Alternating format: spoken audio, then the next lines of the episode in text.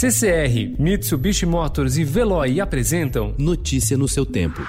Internacional.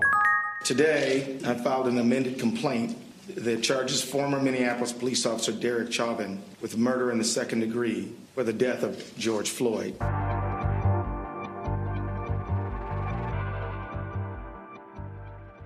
O promotor-geral de Minnesota, Keith Ellison, endureceu ontem a acusação contra o ex-policial Derek Chauvin, que matou George Floyd no dia 25 ao pressionar o joelho no pescoço dele por cerca de oito minutos, apesar de o homem negro de 46 anos dizer que não conseguia respirar. Chauvin teve sua acusação ampliada para homicídio em segundo grau, assassinato não premeditado, com negligência e risco de matar e causar danos corporais à vítima. Inicialmente, a acusação era homicídio em terceiro grau, quando o responsável agiu sem intenção.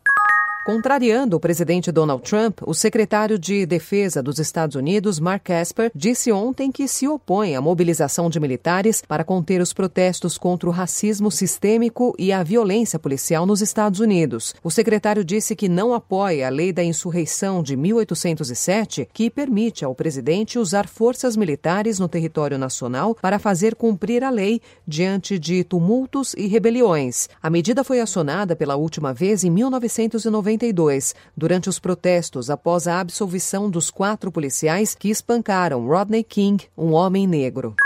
Em meio à sua promessa de dominar os manifestantes que protestam contra a violência policial, o presidente Donald Trump mobilizou 11 agências federais. Agentes de fronteira, da Administração de Repressão às Drogas, do FBI e até de equipes de resgate de reféns estão trabalhando ao lado das polícias local e militar e da Guarda Nacional para conter os protestos.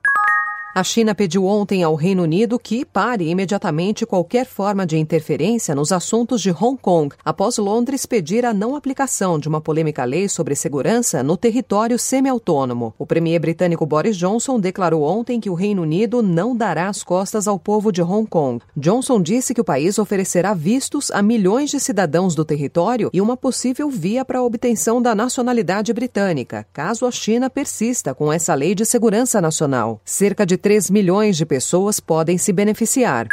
O responsável pela estratégia da Suécia no combate ao coronavírus admitiu ontem que o país deveria ter adotado medidas mais contundentes de isolamento social para conter a pandemia. Em resposta às crescentes críticas sobre a posição do país, o arquiteto da resposta oficial de Estocolmo, com base em ações voluntárias dos cidadãos, admitiu que uma abordagem mais dura poderia ter evitado o elevado número de mortes registrado no país. Notícia no seu tempo. Oferecimento CCR e Mitsubishi Motors. Apoio Veloy. Fique em casa. Passe sem filas com o Veloy depois.